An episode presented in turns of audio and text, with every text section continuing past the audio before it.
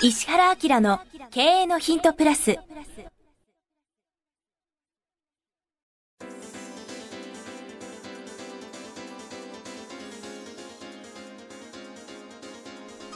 ポッドキャスト石原明の経営のヒントプラスは勝てるビジネスモデルや売れる仕組みの作り方経営者や起業家が持っておくべき能力とその磨き方リーダーの育成や強い組織の作り方などについて経営コンサルタントの石原明がリスナーの皆様からのご質問に直接お答えする形でお伝えしていく番組です。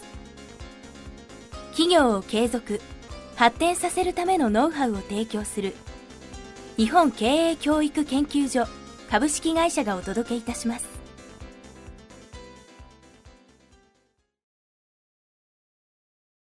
皆さんこんにちは。ナビゲーターの早川洋平です。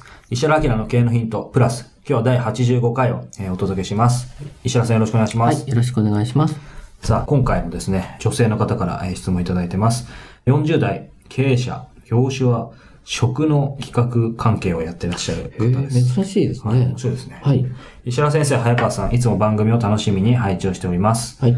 えー私は個人事業主で、企業向けに反則用、過去リーフレットやスタッフの方の実演用の料理レシピの提案や、へ面白いですね、この有名人さん。イベントの講師、調理実験のレポート作成などの、えー他、個人向けに料理教室を運営しております。今回助言いただきたいのは、一度仕事をさせていただいた方への縁のつなぎ方についてです。うん。企業に対し今まで営業をほとんどしたことがありません。というか仕方がわからないのです。ありがたいことに現在いただく仕事はほとんど以前一度お仕事させていただいた方からになっておりますが、お声がかかると発生するという状態なので、待ちの姿勢と言えます。へえ、でも大したもんですね。しかも冷静に俯瞰してますね。この方は前の番組で言ったみたいに、うん自分のスキル磨いちゃったから、誰かと合わせたら、もう紹介したい人がいるんだけどっていうレベルになってるから、こういうことが起きるよな。そうかもしれないですね。私のことを紹介してくださいって言われてもね、そのレベルじゃ、点々点にもなってないってことじゃん。そうか。じゃあそういう意味では、いいレベルに行ってるん、ですねとって。もとっても、はい。年間でお受けしている仕事の担当者様とはメールでちょっとした情報をお送りしたり、先方もご挨拶としてお越しくださったりするので、状況も把握でき、え新規でご提案させていただくこともあるのですが、単発でお受けした仕事については納品してそれっきり、またはすごく時間が経ってからご依頼いただくというような感じです。満足いただいている様子がメールからも感じられるときは、特に、これを機にぜひまた受けたまわりたいと思うのですが、納品後も身近に感じていただけるような、あるいは当方を忘れないでいただくために何かできることはないでしょうか。大きい仕事の場合などは納品後挨拶に伺いたいと思うこともあるのですが、挨拶って忙しい先方にとってどうなのと躊躇してしまいます。ぜひアドバイスお願いします。ということです。はいい。や、でも、すごいいいところに、って感じですいやよね。、この方はもうちょっと残念なんだけど、あの、僕の営業マンは断ることを覚えなさいとか、はい。あの、嫌な客には売るなを多分読んでないと思うんですよね。僕もそう思いました。はい。で、この本読んだら問題解決だよね。そうですね。あの顧客フォローね。そうそうそう。あの、営業マン断ることを覚えなさいの本の後ろ側ってマーケティングのこと書いてあるでしょ、であそこに4ステップのマーケティングが書いてあって、まさにあの、見込み客のフォローと顧客フォローをどうするべきかって書いてあるから、読んだらいいのにって思うんだけどな逆に、まあまあ、あのーこの今の時点で、でも、うんある程度感覚でここまでできてるってすごいなとも思うんですよね。うん。あの、多分、あの、この方は、すごく真面目に料理のことをやっちゃった方ですね。で、頑張って頑張って頑張った結果、社会に出ても通用するレベルになっちゃったんですよ。うんうん。で、そのレベルになってて、ビジネス的にライバルが少ないじゃない？はい。そうすると、探される側になってますよね。うん。で、多分一回した仕事で評価されるんで、多分ね、想像するよりも一生懸命するんだと思う。いやーそうですね。これすごく大事なことね。はいあの、えっと、人はなんで相手が印象に残るかっていうと、あの、自分が想定することよりも、はいもっと一生懸命とか、もっと面白くとか、何かその、想像を超えたレベルのことをやってくれると、うんあの、感動したり喜んだり、記憶に残ったりするんですよ。想像以上、期待以上。そうそうそう。で、特に、まあ、有利なのはこういう仕事ってあんまりその、見たことないじゃないですか。そうすると、お料理だって思うから、うんそんなにこう、なんていうんですか、期待値が高くないのかもしれませんね。で、それに対しはい。て、すごく集中力を持ってやるか、もしくはそうそう楽しそうにやるのか、うん。あるいは、えっ、と、アドバイスの仕方が、すごくその的を得てくれるかどうかって、はいなんかそういうところでね、多分プラスがあるはずなんですよね。で、この人は何したらいいと思います？早川君だったらこれ自分何する？このこの人はアドバイス何する？そうですね。でもその、やっぱり顧客フォローというか、その一個手前のユーザーの人に対して、うんまあ何か定期的に何かをしてあげあげる、情報を発信するとかっていうことが必要だなと思うんですけど。もちろんそうなんだけど、現実としてはね、はいもうちょっと大きいスタンスでいくとね、この人自分のブランド作った方がいい。ああ、なるほど。うん、特に、ここ競争がないかもしれないから、はい。ブランド作ったもん勝ちになるから、そうですね。同じ仕事してて3倍儲かるよ。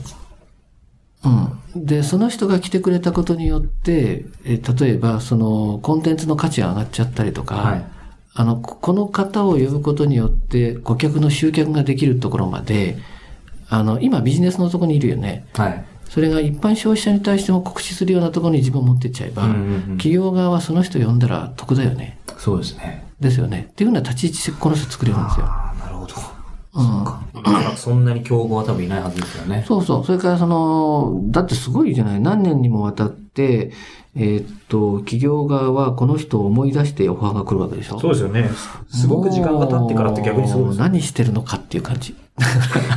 まだあまりちょっと来なさいよ、みたいな。いいところにいることに多分気づいてらっしゃる。そうそう、全然全然。で、多分、あのーまあ、そんなに、な、なんつうんですか？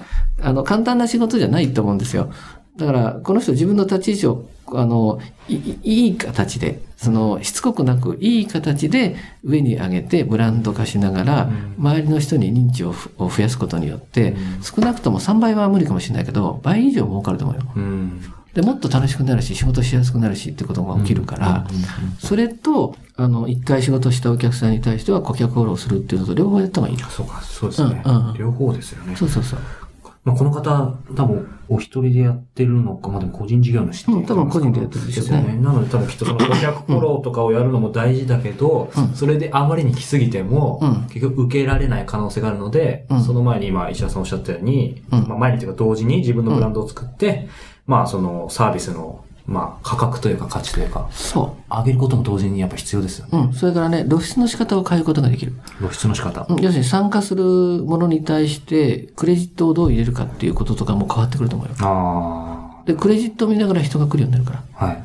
あの、クリエイティブって必ずそうなるんだよね。これ、誰がポスター作ったのってなったら、必ず探されるじゃない。はい。そういうふうなことにも多分できるのかなっていう感じですよね。でね、もし余裕があったらだけど、はいこれ相手を選ぶのがすごく難しいんだけど、マネジメントする人を作るといいですね。ああ。そっか、マネジメントする人。あの、自分で自分の値段決めるのが一番難しいんですよ。確かに。うん、だから値段交渉この人本人やんないで、はいそういうことをやれる人がいたらいいんだけど、そのね、センスは相当重要。そうですよね。ああ二人三脚でそういう人を捕まえられたら非常に良いですね。で、狙いとしてはどうするかって言ったら、一緒に仕事した相手側のスタッフとかさ。これに関連する仕事する人いるよね。はい。その中ですごく気の合う人に、ちょっとアルバイトでもいいからやってくんないとかって声かけて、はい。で、例えば利益をどういうふうに配分するかとかね、はい。まあ10分の1持ってっていいよでも何でもいいんだけど、そういうふうなことをやったら非常に面白いかもしれない。そうか。すごい、また具体的なコンサルになってますが、なっちゃいましたね。確かにそのマネジメントでみんな、あの、多分この聞いてる方も、うん。起業家とか、まあいろんな方いらっしゃると思うんですけど、その、自分ではできないから誰かそういう人がいないか、でも近くにいないとかっていうのを悩んでる人いると思いますけど、まあ一つ今ヒントかなと思ったのは、その、一度仕事したり、一緒にしてる方っていうのはありですね。うん、絶対。自分のことも知ってるし、その業界でも、結婚してねって、子供も産むので家にいますみたいな人最高いいね。ああ。そういう方に限ってってのもあるんですけど、また優秀だったりするんですよね。そうそうそうそう。うん。そうか。じゃあ、まずはこの方が。でも確かに、その、周りに、まあ、料理関係ですし、女性の方もいっぱいいそうですし、まあ、必ずしも別に女性でなくてもいいとは思うんですまあ、けど、基本的には女性の方がいいでしょうね。うんこの場合はね。あ、やっぱりそうですか。うん。あの、あとは、その定期的に必ずあの、自分を忘れさせないような、えー顧客フォローは絶対に欠かせないっていうのと、ねこれね、真面目にね、挨拶行った方がいいよ。うん。それで、なんだっけ、えっ、と、大きい仕事の場合など、えー納品後挨拶に伺いたいと思うこともあるんですが、挨拶って忙しい先方にとってどうなの？と躊躇してしまいます。あの、とね、性格の良さがプラスになってる場合とマイナスになってる場合だよね。多分そういう性格だから、あの皆さんに溶け込んではい気遣いながら仕事してあげるので、現場が楽なんですよね。うん。あの、こういうふうに外部からね、えーこういうメディア関係とか制作に入っていくときに、とね、どういう感じかっていうと、自分の仕事以上のことまでやってあげると印象に残る。うん。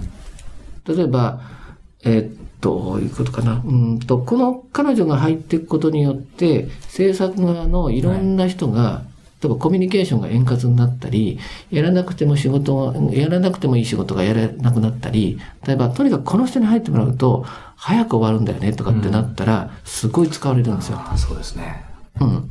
だから、プロの人ってすごく難しくて、自分プロだから、プロの領域ってこっからここで、あと知りませんってやる人いるでしょ。それと、いや、その、そこをすごくファジーにしといて、もう片付けまでしちゃってくれるとかね。あの、次回なんか行くときに、あの、スタッフの好みが分かってて、作ってきましたとかってやっちゃったりするって、これ仕事じゃないんじゃない？はい。だからそこやれるかどうかっていうのは多分ものすごく重要。そうか。うんそうですね。うん。なんていうのかな。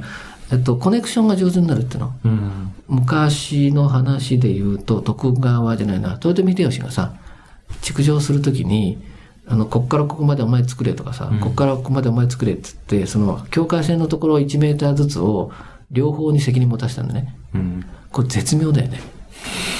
ですよね。両方にですね。そうそう。その、この境界線の1メートルは、あの、うまくいかなかったら両方に罰則を与えるわけ。だから両方に責任持たせるわけよ。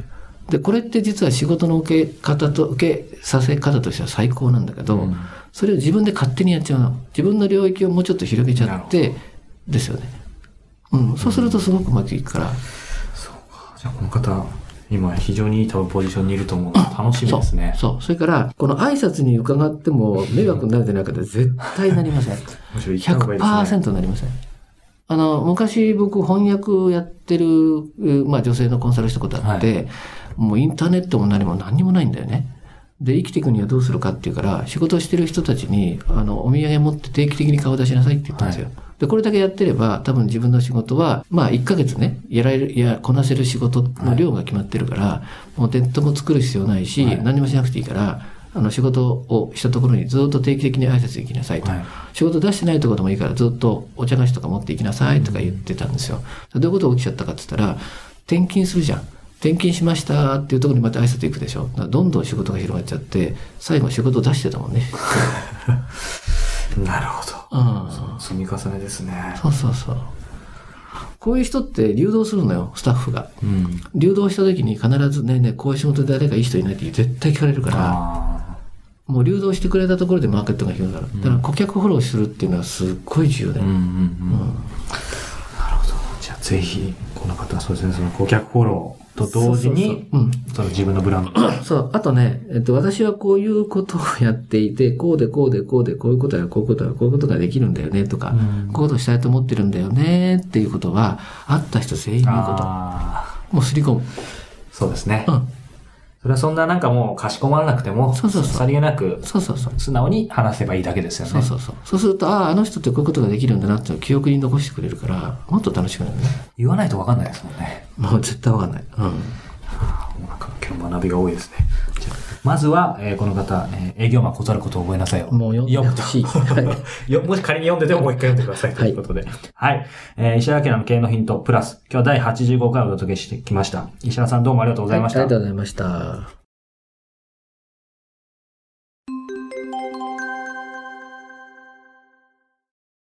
さあ、えーここでえー番組からお知らせです。えーすでにご存知の方がもえからですね、えー発展した、えーバージョンとして、えーこの度石原明の経営のヒント、プレミアムというのがですね、はい。えー誕生しました。はい。これはどんなコンテンツなんでしょうか？ポッドキャストとの違いとかも教あえていただのけると。、今の無料のポッドキャストは Q&A の形式で質問に対して僕がお答えしてますよね。で、まあ、ずっとこういうことをやっていきながら、まあ、あの、2年弱やってるでしょ？そうですねそうすると、その、読者の方から Q&A とっても面白いんですけど、先生が本来何考えているかみたいなことをまとめて聞きたいですっていうことを言われるようになったんですよ。で、それは、あ、確かにそういえば、あの、読者の方に、こういうことをもう基本的に知っといたからいいよねっていうようなことで、経営的なこととか、マーケティングみたいなこととか、あるいは人生をどういうふうにするかとか、うん。自分が成長するかみたいな、そういうコンテンツで、ここすごく重要だから前にしといてくださいね、みたいなことをお話ししようと思って有料版作ったんですね。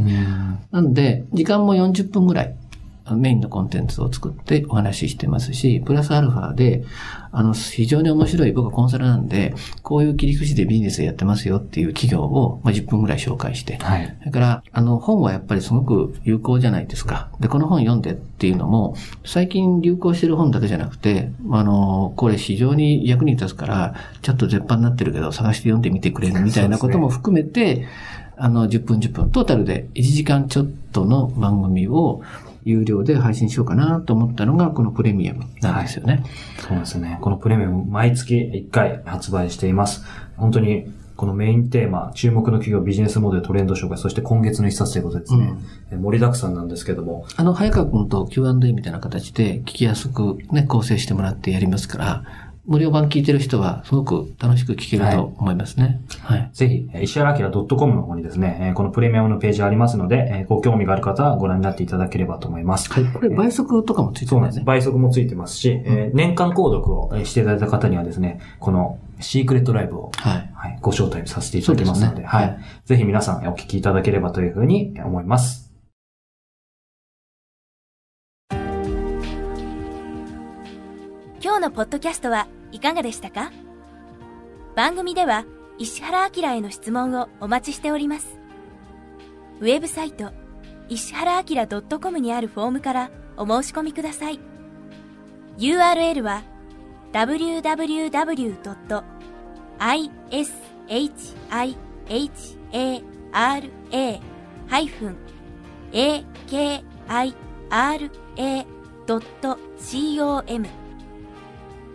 www.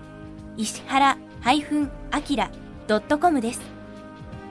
それでは、またお耳にかかりましょう。ごきげんよう。さようなら。